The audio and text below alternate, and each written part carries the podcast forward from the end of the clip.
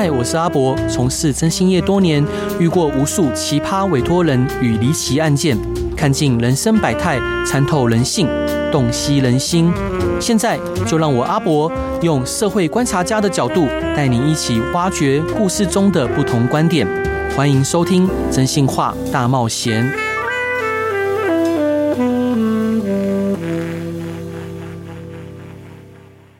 各位亲爱的听众朋友，大家晚上好，欢迎回到飞碟电台，收听由我真姓是阿仔主持的《征信话大冒险》。艾略特·佩吉是好莱坞知名影星，她在电影《鸿运当头》获得了奥斯卡最佳女主角提名，演过《全面启动》《雨伞学院》等热门作品。她唯一的亲笔自传《佩吉男孩》讲述了她从童年到成年的成长经历，以及她是如何在跨性别身份的道路上找到自我。这本书出版后广受好评，被誉为一本真诚、感人、鼓舞人心的自传，为跨性别社群发声的重要作品。今天，让我们热烈欢迎采石文化出版社的编辑卢玲跟我们聊聊《佩奇男孩》这本书。欢迎您。Hello，阿伯哥好，还有各位听众朋友，大家好。所以，伙伴，我想要呃冒昧的请教，就是呃贵出版社为什么会选择这本书来出版呢？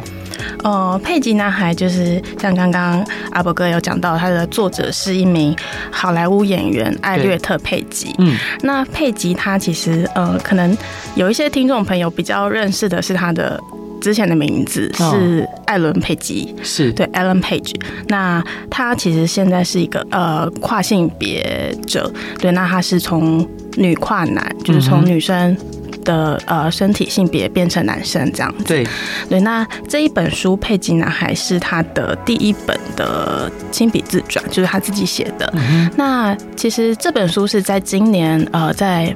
今年六月，在美国还有加拿大一些海外的国家，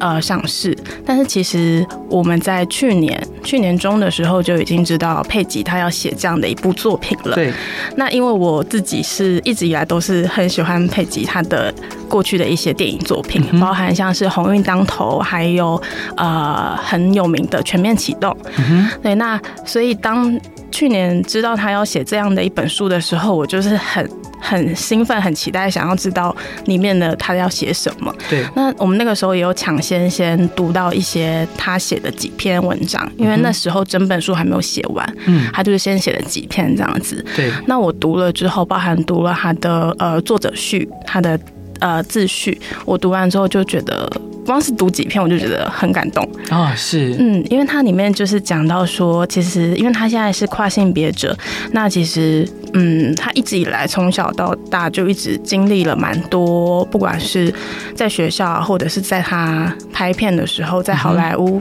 的业界有遭遇的一些压迫或者是歧视。嗯，那他其实写这本书不是为了。呃，想要去批评现在对于社会对于跨性别者的一些不平等的对待或什么的，他只是想要，最主要是想要透过说出他自己的故事，然后他的真实的经历，然后去陪伴那些可能跟他有相同经历或者是遭遇的一些人。嗯、那。这些人可能不一定是跨性别者，他有可能是同志族群，或者是酷儿，或者是呃，可能只是还在摸索自己的性向或性别的人。对，那这本书就可以，其实就是很单纯的从他的故事可以得到呃一些共鸣，然后一些安慰。是，嗯，所以我就觉得这本书很希望能够。让台湾的读者也读到，因为我知道，就是台湾也有很多影迷是喜欢他的影作品或者是影集，像是《雨伞学院》啊，是对，就是有很多佩吉的影迷，所以就当时去年就很希望能够呃把他的文字就是引进台湾这样子。嗯、那卢林可不可以请你介绍一下这本书？它是一本什么样的书呢？哦，就是其实呃佩吉在这里面，他当然除了讲到他自己在呃，成为跨性别者或者是出柜的一些过程这样子之外，他也有写到蛮多他自己在好莱坞拍片的时候遇到的一些经历，就是一些幕后故事。然后这些故事可能都是他第一次说，嗯，以前就是没有在媒体上面说出来的事情，那他都写在这本书里面了，嗯、包含他曾经就是有被呃知名的大咖男星，哦，当然他没有说出来是谁啦，嗯，那可能就是读者可以读这本书，然后自己去猜一下，对，然后他曾经在一个 party 上被这个知名男星用言语霸凌过，对，然后还有就是他之前在参加一场呃。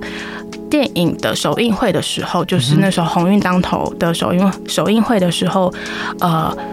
就是工作人员都希望他可以穿着呃女生的长礼服，对。可是佩吉他就是很排斥，很排斥，他就是很不习惯那样的装扮，对。所以他当时就看着呃，就是鸿运当头的男主角，他那个男演员，他就是穿的非常的比较。轻松自在的，也要穿着球鞋这样子，然后比较轻便的西装。嗯、那他就觉得，为什么男生就可以穿他想穿的服装，然后我就必须要穿上工作人员希望我穿的，但我其实自己不是很喜欢的衣服。嗯，对，类似这样这些故事，然后都是呃，一般可能比较少在大众媒体上会说出来的一些那个算是。呃，幕后的花絮这样子是伙伴，那我还是想了解一下采石文化这间出版社。嗯，我们知道现在目前呃，因为有各种各式各样的新兴的媒体，所以说大家的专注力变低了。那有阅读习惯的人，当然还是有一定的比例，但是整体来说，呃，是都日渐在萎缩的。所以每一次的出版都像是一场赌博。那有些出版社他会选择打一些安全牌，但是你们这次出版的这本新书。书佩吉男孩，就是可能赌博的性质可能会大了一点点，嗯，可以这么说吧。但是我觉得出书这件事情，嗯，呃，就是它可以说是一种赌博，没有错。但就是有时候你想对了，嗯、你你出版之后，你证明了你想的事情是呃。读者也有很多读者是在乎的，或者是有共鸣的，对，有共鸣的，就那个感觉是，我觉得是更开心的。对，对，所以当时会选择出版《佩吉男孩》也是蛮，呃，虽然也也是一个很，现在想起来也是蛮勇敢的一个尝试的。对，对，真的。对，但因为台湾其实一直以来这几年这。十几年同志运动的发展一直都是很蓬勃的嘛，嗯、那我们觉得这样的题目在台湾应该是更可以推动的。嗯哼，嗯，那当就是你们的压力会很大吗？譬如说，有些出版社可能他们可能一季只能出一本书，甚至有些人周期更长。那你们对于出版社出书就是销量上面，你们会有很大的压力吗？不管是投资者或者是经营者？嗯，因为。采石算是一个中型的出版社，对。那其实我们的出版品都蛮算是综合型的，嗯、我们不止出这样的人物传记，我们也有出很多其他的商业理财啊，或者是呃生活健康类的书籍。对。所以我们触及的读者是很广泛的，嗯、但是我们有一个核心的目标，是我们想要出的书是呃读者会有需要。有实用上的需求，或者是有心灵上的满足的书，那佩吉男孩，我觉得他就有符合到现在的呃比较年轻的时代青年族群，呃心灵上可能会有需要共鸣的呃文字。是，好，那我们回到这个书的本身，这本书《佩吉男孩》，作者艾略特·佩吉，请问他是几岁发现自己的性别认同跟别人比较不一样的呢？嗯，他其实，在书里面讲到，他很早的时候就觉得自己好像跟其他女生不太一样。然后那个时候是四岁的时候，嗯，就是他还在读幼儿园的时候。然后他那个时候是怎么样去发现的吗？其实好像也没有说怎么样去发现，而是他。很自然而然的就觉得自己是男生，嗯哼，嗯，然后他会觉得自己在呃，譬如说在跟女生玩的时候，他会觉得有点紧张啊，是对。然后他第一个暗恋的对象也是女生，嗯，就是他的小时候的玩伴这样子，嗯，然后是到呃他六岁的时候，他就印象他很他印象很深刻，他记得他就是六岁的时候，他第一次问妈妈说：“妈妈，我可不可以当男生？”嗯哼，嗯，然后妈妈就跟他说：“嗯，没有办法，因为你是女生呐。”哦，是，嗯，可是他妈妈那时候也算是蛮有智慧的回一个回答是说：“但是男生可以做的事情，你也都可以做。”嗯哼，嗯，所以我觉得，我觉得这个智这个回答还蛮有智慧的。是，嗯，就是妈妈也没有当时也没有去呃限限制他说你一定要做出女生。该有的样子或什么的，但其实那是比较小的时候，因为到后来就是佩吉他慢慢长大之后，他步入青少年时期之后，他妈妈就开始觉得，好像佩吉他的呃性别的认同或者他的性向，好像跟妈妈想的不太一样，哦、是。对，所以那个时候妈妈就开始有一点点不想去面对，嗯，这样的事情，嗯、对。那各位，请编辑再分享一下，就艾略特·佩吉小时候生活还有哪一些呃比较特别的事迹？就包括他的父母好像很早就离异了，他是跟谁住呢？他跟爸爸妈妈的关系是如何？哦，其实佩吉他在这本书里面，他讲到很多他跟他原生家庭的故事。对，那他的爸爸妈妈其实是在他。嗯，出生前感情就已经不太好了，oh. 所以在他很小很小的时候，他们就已经分居。嗯，然后后来他爸爸有自己再去有一个新的家庭。对，那他们小时候呃，就是佩吉他小时候是。呃，很有趣，还是一个每个月的上半个月，就是一号到十六号，是跟爸爸住，对，然后十七号到三十一号是跟妈妈住，对。那他其实因为爸爸那边是有一个新的家庭，然后有一个继母，对，也有继母的小孩，嗯哼，所以那是一个。可能有时候佩吉会觉得自己格格不入，嗯哼嗯，就是在那个家庭，对，所以他会很期待每个月的下半个月回到妈妈家里，嗯然后我自己很喜欢，就是他佩吉在描写他跟他妈妈童年时候的一些相处的方式，嗯哼，就是因为其实单亲妈妈很辛苦，对，然后佩吉又又呃，可能在当时妈妈脸很重，跟其他小孩不太一样，嗯，对，所以但是妈妈还是用用她的。最大的耐心去陪伴佩吉的童年，嗯，对，所以我在读到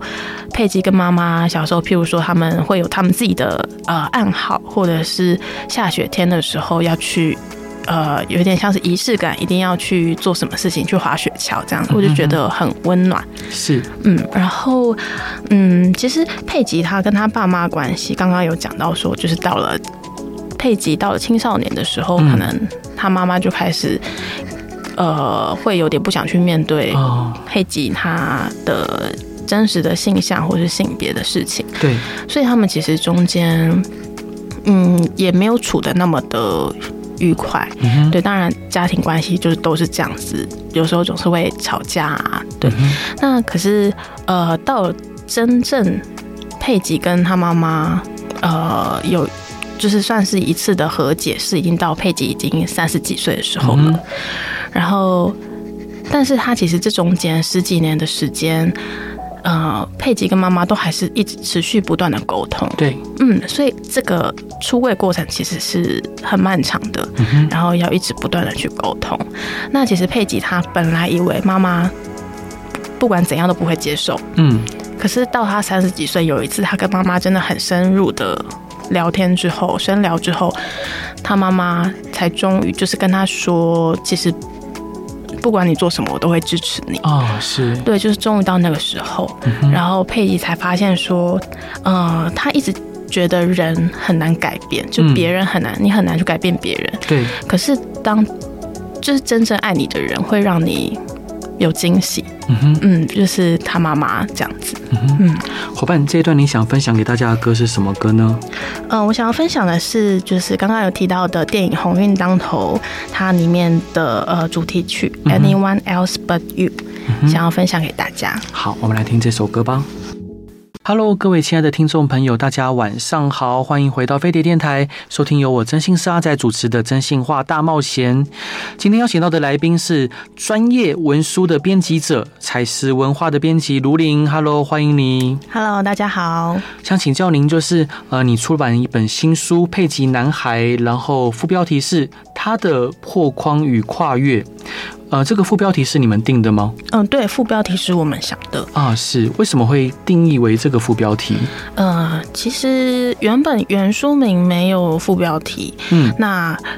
我们的主书名是《佩吉男孩》嘛，对，所以可能不是还不认识佩吉这个作者的人，或者是呃，在书店可能。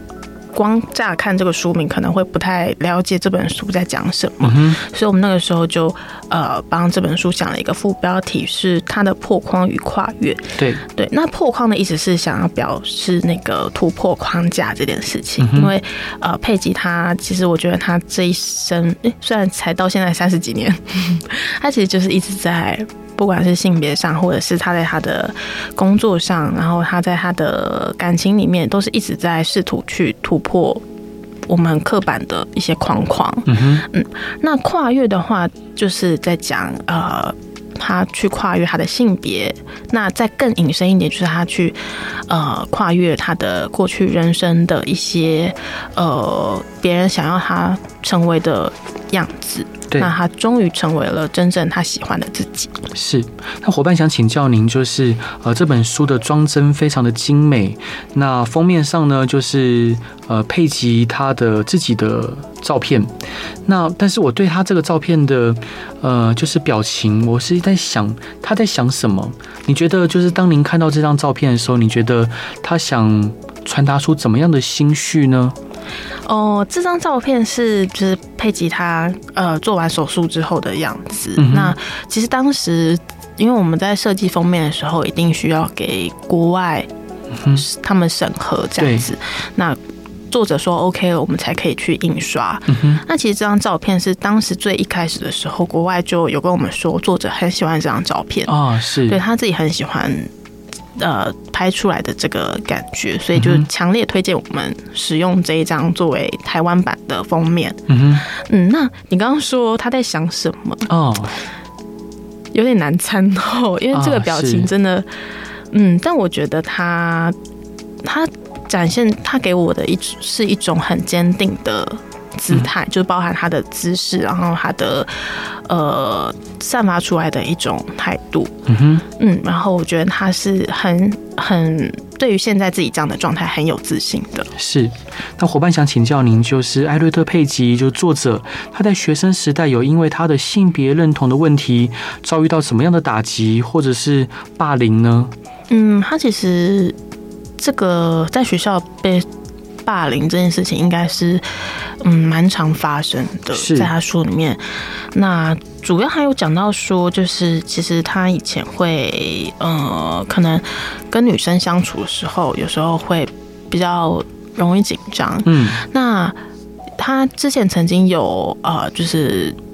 跟他的很喜欢的一个足球队的女生的同朋友队员，就是有稍微的。讲到说他自己好像喜欢女生，嗯，那他本来以为这只是一个谈天，一个深夜的很私密的聊天，嗯、对。结果隔天他到了那个是就是餐厅的时候，就是所有的队员都在的餐厅的时候，他就感感觉到自己好像有被侧目，对，然后有开始有一些耳语，嗯，就是说他是呃。同性恋这样子，那他就发现自己好像他的秘密被说出去了。嗯嗯，那我觉得这个比起就是当然霸凌也是很严重，可是我觉得这个呃心情上面应该会更受伤，因为你很本来你很信任的对象，没错，结果他就这样把你的事情当成一个话题，一个笑柄这样。讲出去。是，嗯，那伙伴就是想请教您，就是这个作者呢，他在他的戏剧生涯里面有没有因为他的性别认同不一样，遭受过呃不合理的对待？哦，有，其实还蛮多的，嗯，就是因为他其实刚出道的时候是呃，当然不会特别的去在片场说自己的性向嘛，嗯，对，但是。当他走红之后，因为他靠着那个《鸿运当头》这一部片，对，很快速的走红之后，就开始会有一些狗仔媒体来追踪他的私生活。嗯、那其实当时就是有他自己的一些，哦，因为他是加拿大人，对，所以在加拿大就会有一些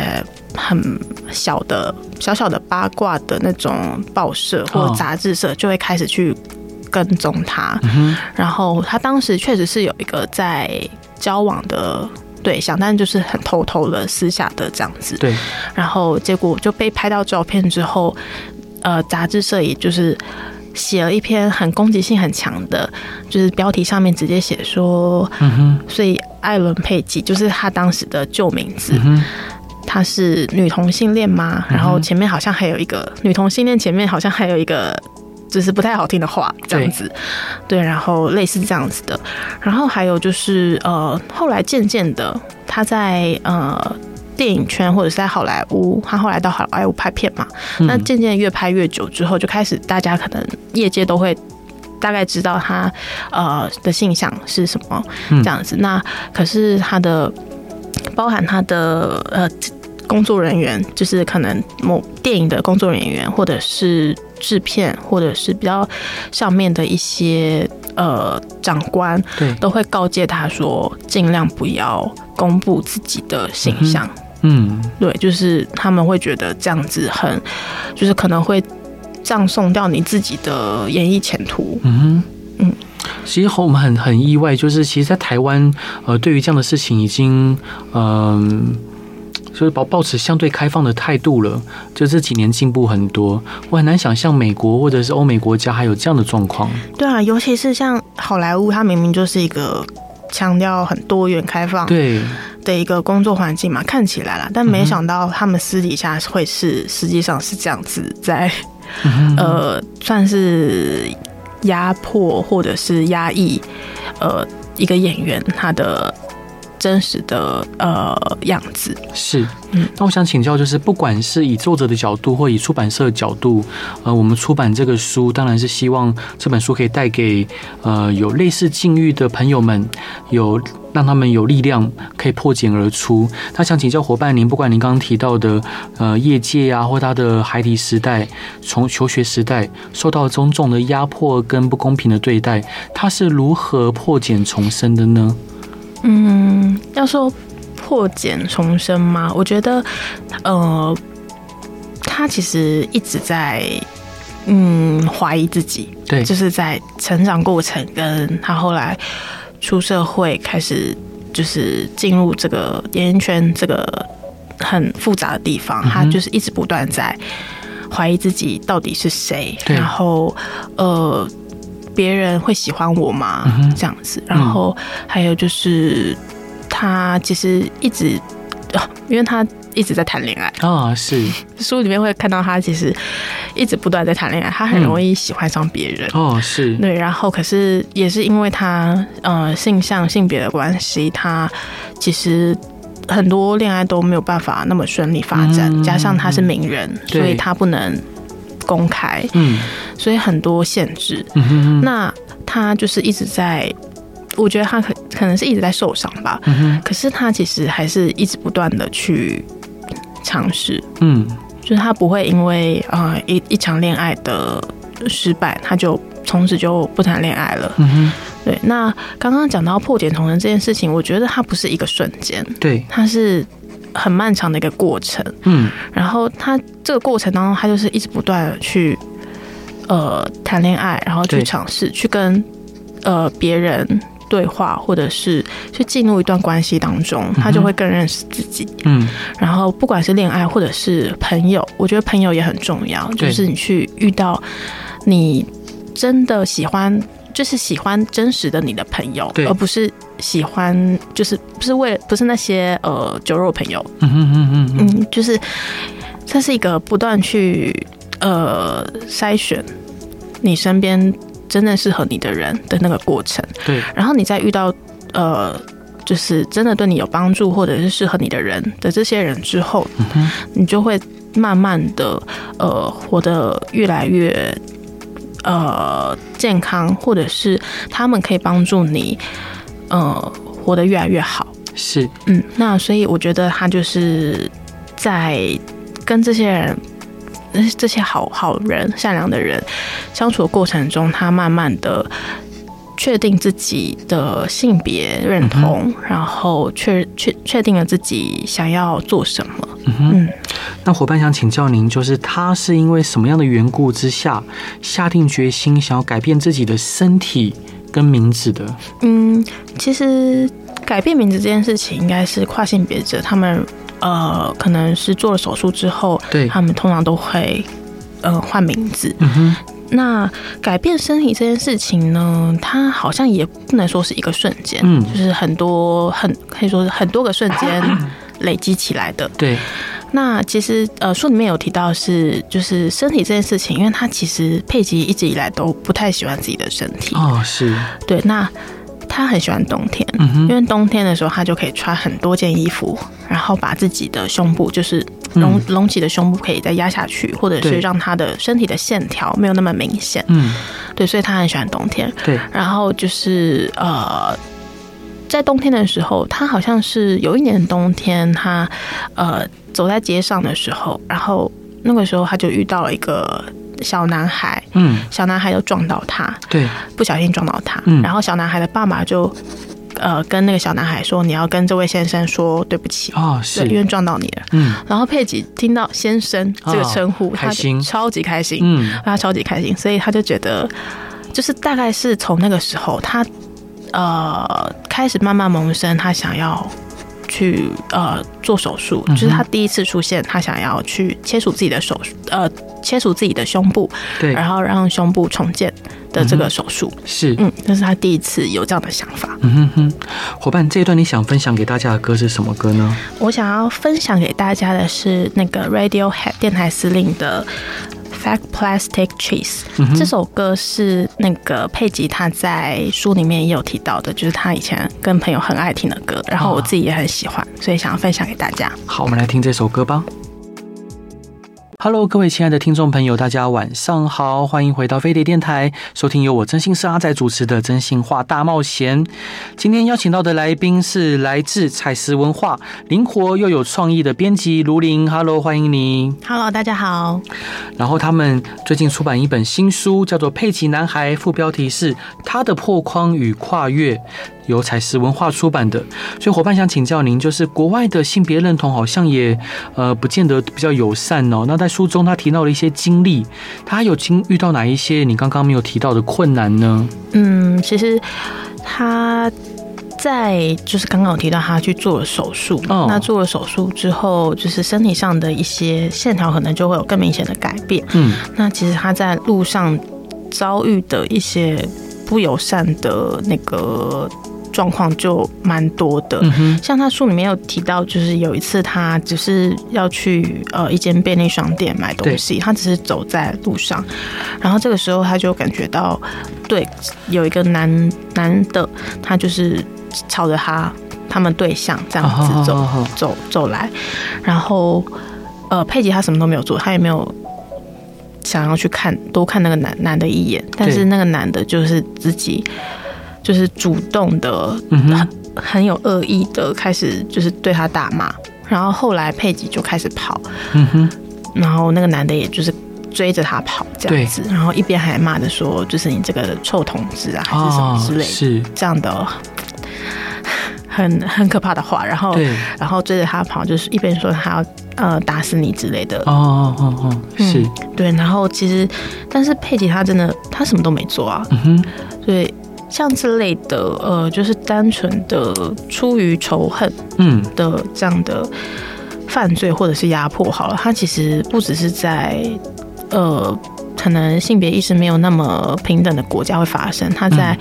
像台湾之前也有发生过类似的新闻，那是。呃美国或者是呃英国，其实也都有发生过类似的情形，就是这类的情形其实是呃嗯。可以说到哪个地方都会都会有的，是对。那像美国的话，他们现在也有提到啊，就是作者还有提到，就是美国他们现在还是有一些反跨性别的声浪跟相关的法案，嗯、就是有那个。反同的组织他们想要推动这样的法案。嗯嗯、那伙伴想请教您，就是就您的观察，您觉得呃，我们国家台湾在这方面，呃，对于跨性别认同以及相关的议题，您是如何去评价的呢？嗯，我好像我要怎么评价？应该是说，其实在这本书出版前，嗯、呃，我一直觉得，就可能我我比较年轻的时代，可能二十几岁、三十几岁这样的时代，我一直觉得。是对于多元或者是呃同志族群是很很更支很支持的这样对，对，那我一直觉得台台湾的人应该不太会去那个就是对于同志族群或者是跨性别者有什么就是要攻击啊，或者是不支持反对这样的。声声音，对，但是在这本书出版之后，就是因为我们会在网络上宣传这本书嘛，对。那我我自己其实是有在包含我们自己的社群，或者是、嗯、呃别的。别的一些比较，因为我们有邀请一些那个试读那个名人来帮我们试读这本书，那大家有喜欢就会帮我们发贴文嘛。那其实我自己是有看到有一些人会在贴文下面，呃，留一些言论，是就是攻击这个作者，是嗯。然后我那时候看到的时候，其实觉得。就是你可以可以避而不看的时候，你就会就是当做没这件事情发生。但是它是真的，还是它是真的存在的。然后那个恶意就是这样子放在你面前。嗯，对，所以呃，我是觉得就是还是有。还是有可以那个更改善的空间来，一定都永远都会会有的。是，那伙伴想请教您，就这本书的作者呃佩吉，他在改变了名字与身体之后，他的人生有出现什么样明显的变化呢？嗯，其实作者他在这本书里面，因为他最后他是结束在他呃做完手术，然后他呃经历了一段那个修复。那个恢复期之后，对，对，然后他其实就已经快写完这本书了，嗯，对，就是所以他最他其实没有这本书里面他没有提到说他，譬如说他做完手术的几年发生了什么事情，嗯，对，那但是他有讲到一件事情是，他做完手术之后，他觉得他能终于有办法把。呃，他的故事说出来了，就是所以这本书是他做完手术之后写出来的。嗯，因为以前他应该是也是有其他人找他出书、找他写书这样子，可是他一直没有力气去写。那现在做完手术，他在他喜欢的身体里面，他终于有能力去把他的故事。过去经历的事，这些事情完整的说出来了，所以我觉得这是一个，就是从这件事情可以看得出来，他应该是真的找到了一个他很喜欢的呃样子，然后他很喜欢的生活方式。是，那伙伴想请教您，就是在编辑这本书的过程之中，您有没有最喜欢哪一个部分，然后为什么？嗯，其实我最喜欢的部分哦，刚刚有一个是刚刚有讲到的，就是他跟他妈妈啊童年的一些回忆。嗯，对，那个部分我觉得读起来很温暖。对，然后还有另外一个我自己很喜欢的是，呃，有一段他很刻骨铭心的感情。嗯嗯嗯。然后那段感情是因为对方也是演艺圈的，呃，就是也是演员。嗯嗯。然后也蛮有名的，对对，所以他们那个时候也是偷偷的谈恋，就是偷偷谈恋爱。嗯。哦，不过还有一一个东西，就是 那个那个对方他是有男友的哦，是，所以所以就是在对方有男友的状态下，然后他还是跟佩吉说我们可以在一起。嗯哼，有点背德，嗯，算背德吗？就是但是大家都同意。都同意，就是她男、哦、她男友也知道，哦、男友也同意，对，男友也 OK，所以就是算是开放式关系。嗯嗯嗯嗯啊是，对，就是在建建立在三方都同意的状态下。嗯，对。然后我就觉得那那一段，我相信应该对佩吉来说是真的是很刻骨铭心的一段，因为他讲的他写的非常长。嗯。对，那我很喜欢那一段，原因是因为他其实一直有在就。在那个过程当中，他也不是说，当然快乐的时候一定有很多，嗯，但是他其实到后面他也非常的痛苦，嗯哼，因为他没有办法百分之百的拥有这个人。对，那其实我觉得他写的，他把那个心境描写的很细腻。是，然后他最后有讲到一句话，我很喜欢，就是他说，就是虽然这段感情让他受了很多伤，嗯，但是就是他呃，就是他觉得他宁愿再次想起。这段失失恋的经历，嗯，然后他宁愿去痛过，嗯，但他也不要没有去爱过，嗯嗯，哇哦，对，就是这一段话，我就觉得，嗯，就是好，就是那种会去坐云霄飞车的人。对，是，对，就是要去经历过啊。是，所以伙伴想请教您，就是您是如何看待台湾社会对于性别认同议题的讨论？然后您以及呃本书对于跨性别者的影响，你是怎么看待的？嗯，就是刚刚有讲到，可能会有一些，还是会在网络上看到一些呃言论的霸凌，这个我觉得是无可避免的。对，但是我觉得呃。更多的是去看到很多的对于酷儿族群的，不管本身是不是酷儿，但是都愿意对于呃同志族群或者是酷儿族群有很大的支持跟鼓励。我觉得台湾是一个，就是目前社会是一个，我感受起来是这样的状态。对，那我觉得自己觉得这本书它要说对跨性别者有什么影响吗？我觉得是可以在这本书里面可以得到很多的共鸣吧。共鸣。对，虽然他的经历可能你不一定有发生过，真的发生过在你身上，但是我觉得一些情感或者是你处理情绪的方式，嗯，是就是那个是有普通性的，就是大家一定都会经历过的。所以我觉得不管是跨性别者或者是。呃，同同志，或者是，嗯、呃，就是还在摸索自己性别性向，或者还在摸索自己性别的人，都很适合来读这本书。是，伙伴，最后啊，想要请教您，就是我们能做些什么来支持跨性别族群呢？嗯，我觉得就是从生活中做起吧。是，呃。首先是，如果自己身边有不管是朋友或者是家人或者是小孩，嗯，他们是跨性别者的话，对，我觉得首要就是呃给予他们支持，然后让他们可以就是我觉得啊、呃，因为作者还有讲到，就是他自己在啊、呃、成为跨性别者之后，他受到很多朋友的呃照顾，嗯，就是朋友们会去当这个作者跟。这个世界中间的那个桥梁，就是让世界知道说，哦，这个作作佩吉他其实是一个，呃，他就跟我们大家一样，都是一个人。嗯哼，嗯，那所以我觉得套用到我们自己身上的话，也是就是从生活中做起，是多去呃鼓励或者是支持这样的呃跨性别的朋友们。那嗯、呃，再来就是还有一个就是，如果就算身边没有。认识的跨性别者，对，也可以自己多去。如果你想想了解他们的处境的话，嗯、也可以呃多去上网或者是看这本书，看《飞机男孩》，就是了解他们的他们到底在面面对的是什么样的呃人生的困难啊，或者是一些现在社会的处境。是，今天真的非常感谢采石文化的资深而且又温柔的编辑卢琳来节目上分享这本新书《佩奇男孩》，然后副标题是他的破框与跨越。伙伴，最后一段你想分享给大家的歌是什么歌呢？嗯、呃，我想分享是一个我很喜欢的英国的乐团，是一九七五，哇哦，他们的一首歌《Give Yourself a Try》，嗯，对，就是觉得在这样一个 年底的时间，就是大家可能都很。